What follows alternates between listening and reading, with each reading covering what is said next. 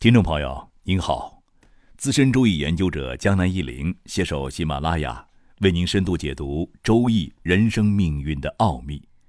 这期节目，江南一林想跟您聊一聊《聊斋故事》中云罗公主，其中的神仙姐姐是如何教育子女的。听众朋友，江南一林今天要分享的《聊斋故事》云罗公主啊，这个故事比较长，既有传奇色彩，也有教育意义。为人父母的读者呢，真应该好好的品一品这则故事。故事的男主人公呢，叫安大业，河北卢龙县人。他可以说是一个奇人，也是整部《聊斋》中数得上的美男子。安大业一出生就自带主角光环，他生下来就会说话，但他母亲用狗血喂他，止住了他，免得他吓着周围的人。从这里来看。安大业也是溯源深厚之人，可能上辈子没有喝孟婆汤，所以一出生就会说话。没有这样的根基，怎么能引得出后面公主下嫁呢？安大业的母亲做了一个梦，说他的儿子将娶一位公主，他居然当了真。对上门提亲的人，他妈妈都不答应，专等公主下嫁。功夫不负有心人，有一天，安大业坐在家中，突然闻到异香满屋，一个神仙姐姐和婢女降临。这个神仙姐姐就是圣后府中的云罗公主。公主呢比较有意思，见到安大业之后，就和他下围棋，以棋会友。安大业在凡间算是高手了，但是在公主面前只能算是小儿科。公主能让安大业六个子儿呢？下完棋，云罗公主给了安大业一大笔钱，让他好好的把房子装修一下。大家看看，神仙姐姐自己上门许婚，还自带装修费，这样的好事哪里找啊？单身狗们羡慕的口水都直流了。重点来了，公主的一个丫鬟告诉安大业，这个月犯天刑，不宜建造，下个月吉利。安大业的母亲听说了公主的事情，疑心她是妖怪，但安大业却夜思梦想，不顾丫鬟的警告，什么天刑，在当月就开始装修，结果果然引起一场牢狱官司。在这过程中，安大业的母亲生病去世了。这个牢狱官司呢，牵扯到安大业结交的一个棋友，也就是好友袁大用。这个啊，与江南一林今天要分享的主题无关。您感兴趣的话呢，可以去看一看这篇《聊斋》的原文。这样啊，一晃就是三年。三年后，云罗公主再次出现了。公主对安大业说了一番意味深长的话：“你不信天数禁忌建造房屋，酿成灾祸；又因母亲去世服孝三年，耽误了我们三年。这时越想急于求成，反而越推迟啊。”天下的事大都是这样的。云罗公主和安大业洞房花烛之前，让安大业两条路选择一条。如果以亲友关系而交往，可以相聚三十年；如果以夫妻关系交往，只能有六年相聚时间。你选哪一条路？俗世的安大业毫无疑问选择了第二条。他说：“六年以后再说吧。”他可能没有把这个说法当回事儿。此外，六年后还能求情通融之类。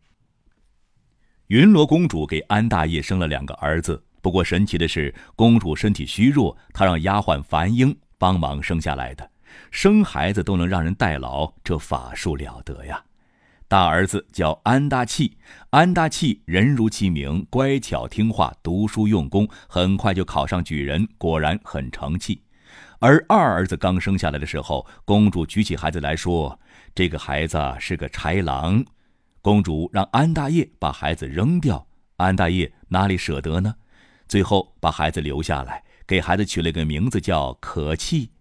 从云罗公主起的这两个名字，我们可以看见赤裸裸的歧视啊！云罗公主的神奇之处还刚刚展现呢。第一点，在二儿子刚刚周岁的时候，他就开始给他张罗娃娃亲。但是看了很多人，一和他们的生辰八字都不适合。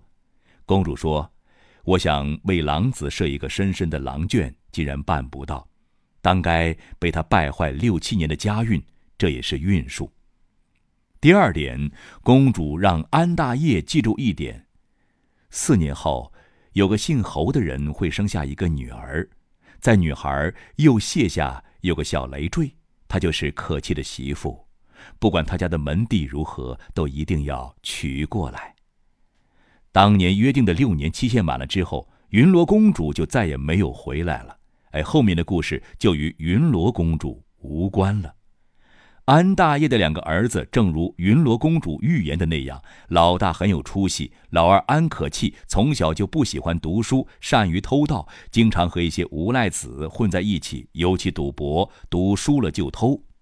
安大业气得不行，为两个儿子分了家，好的房子和田地都分给了老大。安可气心中不满，为了谋夺家产，他甚至着手杀掉哥哥，结果误伤嫂子。幸亏嫂子穿了婆婆云罗公主的仙衣，才保住一条命。很快的，仅仅用了一年多时间，安可气就把自己名下的家业败光了，到处胡混，还准备到官府告哥哥。但是县官知道他的底细，不予理睬，兄弟于是感情断绝了。又过了五年，安可气二十三岁，侯氏女十五岁。安大器想起母亲的话，就想快些为安可气完婚。他把房产契约郑重地交给了侯氏女，让她好好保管。这个侯氏女啊，果然厉害。她虽然生在小户人家，但聪明又漂亮，很有手腕。安可气对她是又爱又怕，咱们来看看他是如何调理安可气的吧。一规定安可气每天必须按时回家，否则侯氏一顿臭骂还不让吃饭。二安可气投了家中谷子去赌博，侯氏张弓拉箭在门口堵着，不让他进门。三，安可气想强行突破回家吧？这侯氏女提刀便上，一刀砍中安可气的屁股，血流淋漓。总之啊，在侯氏女的暴力统治之下，安可气彻底服软了。其实道理很简单，自古以来，败家子十有八九都是软骨头，欺软怕硬，外强中干。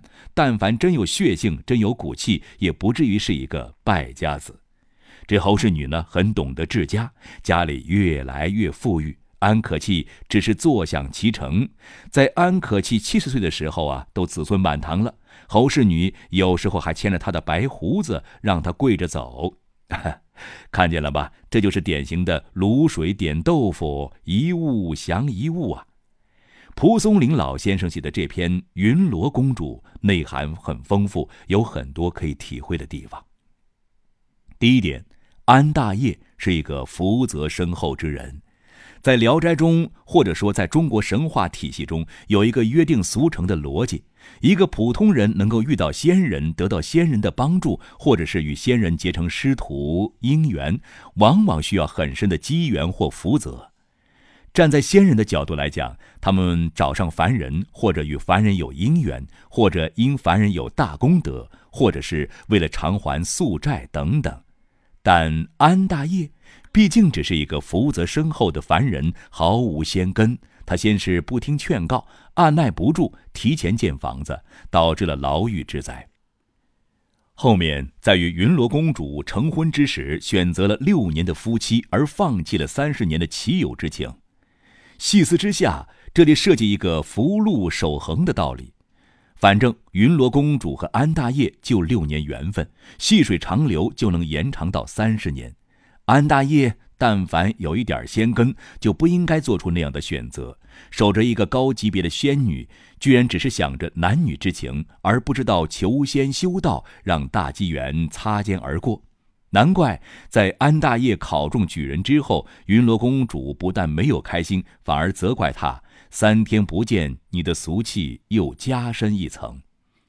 这非要怪的话，只能怪安大爷的母亲胡乱给他灌狗血，破了他的根气。你让孩子忍一年不说话，或不在外人面前说话，不就行了吗？就算刚出生就会说话，又如何呢？第二点，云罗公主啊，是一个精通周易的神仙姐姐。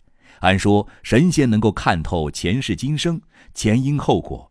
但云罗公主用的却是周易的方法，请看吧。云罗公主手下一个丫鬟就懂得择日理论，可见云罗公主的水平。这丫鬟说呀：“呃，这个月是犯天刑的，不宜建造，下个月吉利。其实这里面就有点矛盾。既然丫鬟能算出这个月不宜建造，那云罗公主你应该也能算出安大爷会违背你的意愿提前建造。那你施法让安大爷暂时忘掉或暂时不能建造，不就行了？或者他开始动工的时候，你下凡一趟阻止他，不就行了？更坑爹的是，你下个月再给钱让安大爷装修盖房，岂不是更好？所以说，这里面有一些悖论的道理，只能说故事的导演蒲松龄老先生非要这样安排，不然这故事也就没有了波折和趣味性了。云罗公主懂得八字合婚，在安可气一岁多的时候就帮她物色娃娃亲，来一个求婚的就合一下八字，但没有找到合适的，最后公主用神通推算出四年后会有一个侯氏女出生。还能算出这个女孩身体上的特征，这就太神奇了。可能云罗公主有权限进入阎罗王的投胎转世数据库吧。好，第三点呢，汉妇也有可取之处，恶人还需恶人磨呀。江南忆林在以前讲过《聊斋》马介甫的时候说过，杨万石的老婆简直是一个丧心病狂、神经病级别的悍妇，而侯氏女呢，聪明。美丽也懂得治家，但她个性中有狠的一面，不是传统的小家碧玉般的温柔如水。她个性中有狠的一面，对老公也能下狠手。不如此，恐怕也治不住安可气这样的败家子儿了。侯氏女悍则悍，但通情达理，不是那种无理取闹的泼妇，我们反而要敬佩她。从生辰八字的角度来讲。江南一林严重怀疑这侯氏女的八字比较旺，并且命中带七杀星。命旺带七杀之人，往往会有一股子狠劲儿，也能成就一番事业。所以大家可以吸取的一个教训就是：如果家中有浪荡不听话的儿子，找一个通情达理但是凶悍泼辣一些的儿媳妇，还是很有必要的。好了，朋友，本期节目就到这里了，希望对您有所帮助。如有疑问，可以在江南一林周易研究中心微信公众号上与我互动交流。感谢收听，下期再见。